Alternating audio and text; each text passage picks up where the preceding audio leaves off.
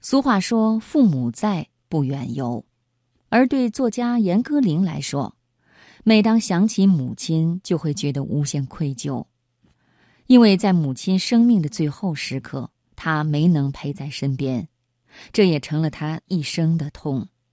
今天晚上，接下来的流年，我们来听《失落的版图》，作者严歌苓。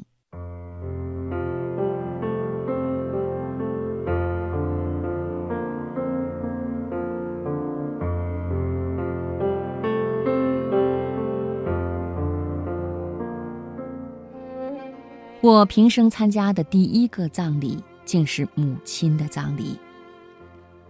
今年三月的一个下午，我照例完成了一天的写作，心里莫名的生出一阵微痛的思念。我通常是在这种思念之痛突然发作的时候，一把抓起电话的。三月的那个下午，接电话的竟是我的继父。妈妈是个敏捷至极的人，电话铃一响，她总是闻声起舞似的向电话一跃。我甚至怀疑她时时都埋伏着，守候我的电话。自我远嫁，她知道早晨七点钟的电话铃声必定发自我这里，于是我劈头就问：“妈妈呢？”继父说：“妈妈住了医院。”前两天刚刚经历胃切除手术，他接着告诉我，妈妈胃癌已是晚期。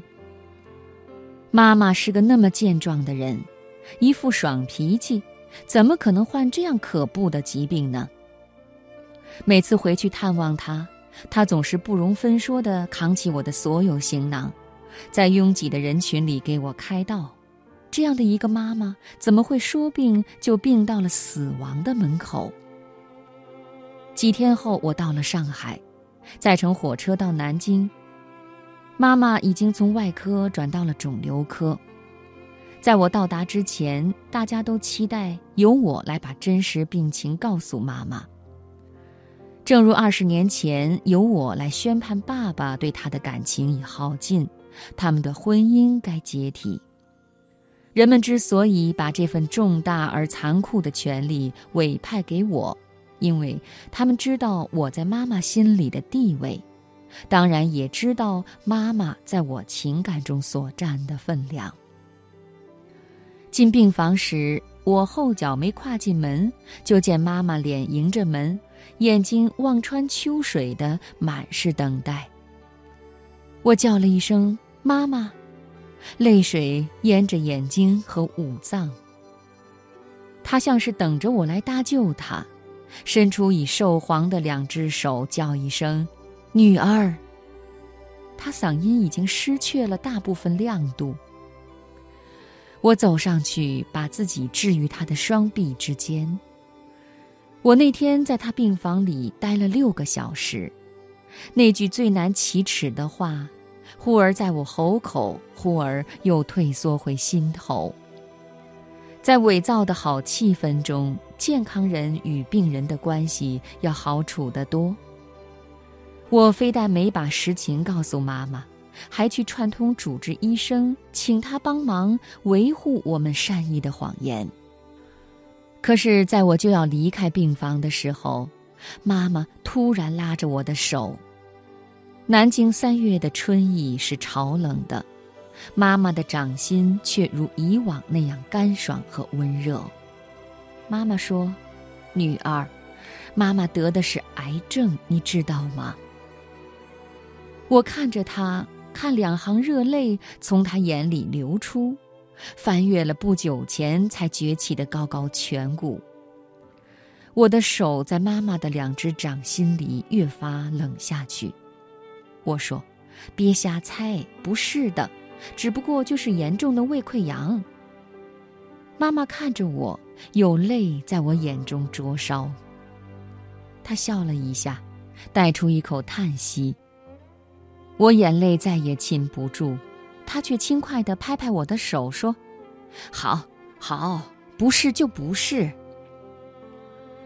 这天以后，我每天去附近的菜市场买回最新鲜的鱼和蔬菜，看妈妈吃饭，是我最紧张和痛苦的时候。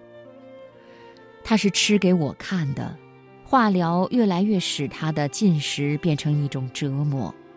妈妈却还总是说：“嗯，好吃，闻起来就香。”第二次化疗后，妈妈常从头上抓下一大把一大把的头发，像败草一样。妈妈曾有很好的浓密头发，像演雷雨中的四凤编一根又粗又长的大辫子，那样活的一根辫子，一甩一挥都是生命。话题就从头发开端，妈妈讲起她演的一出出话剧中的一个个角色。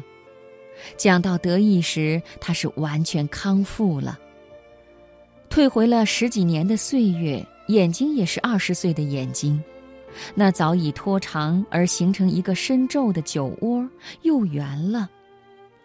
妈妈是好看的，年轻时更是，荣耀的日子有过不少，似乎什么都有过，只是从来没有得到过爸爸的爱。五月份，我必须回美国处理一些事务。那时，妈妈的情形也相对稳定。临走前的晚上，她忽然讲起她生我时的情形。她说：“我是在三分钟内就冲锋到了她的体外。当护士告诉她是个女儿的时候，她拉着医生、护士的手就说：‘谢谢，谢谢。’”似乎是医生护士们成全了他对女儿的渴盼。我没想到妈妈会在离别的时候讲这件事，也许她自己都不知道它的寓意。八月初，癌细胞已经转移到妈妈的脊椎，破坏了全身的造血机能，身体里已经基本没有红血球，妈妈在靠输血过日子。然而，所有的人都对我封锁消息，担心我失眠症再次大发作。似乎是某种感应，使我早早订了机票，于八月六日赶到上海。而我得到的第一句话就是：“妈妈昨天早晨过世了。”我什么也没说，直接把电话挂断。似乎是一把刀刺进来。疼痛也需要一段时间才能进入我的知觉。我一再问自己：我是个没有母亲的人了？一个没有母亲的人是我？我是什么人？住在这空寂的旅馆，走出去，外面将是一个没有母亲的空寂世界。我哭不出来。没有了母亲，祖国的版图在我心里从此是缺了一块的。追悼会安排在我到达的第二天，只有一个小时，我临时写了悼词，语句文法都稍显错乱，只以满腹遗憾、通体悲伤将全文凝聚起来。我仅念了第一句。亲爱的妈妈，我回来了，不过已太迟了。站在第一排的哥哥就大哭起来。四十岁的哥哥，我是头一次看见他的眼泪。妈妈躺在鲜花丛里，嘴唇微起。哥哥告诉我，妈妈的最后一夜一直在喃喃地说：“不知还能不能等到歌灵了。”妈妈年轻时同台演戏的朋友们都来了，还叫着我的乳名，还口口声声叫我好孩子。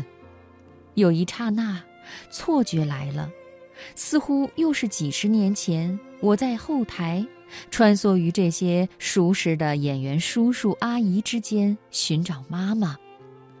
总会有个人喊：“贾林，你的千金在找你。”遗体告别仪式结束了，门外的蝉声仍在嚎哭。我有一点明白，妈妈为何把我出生的经过那样仔仔细细的告诉了我。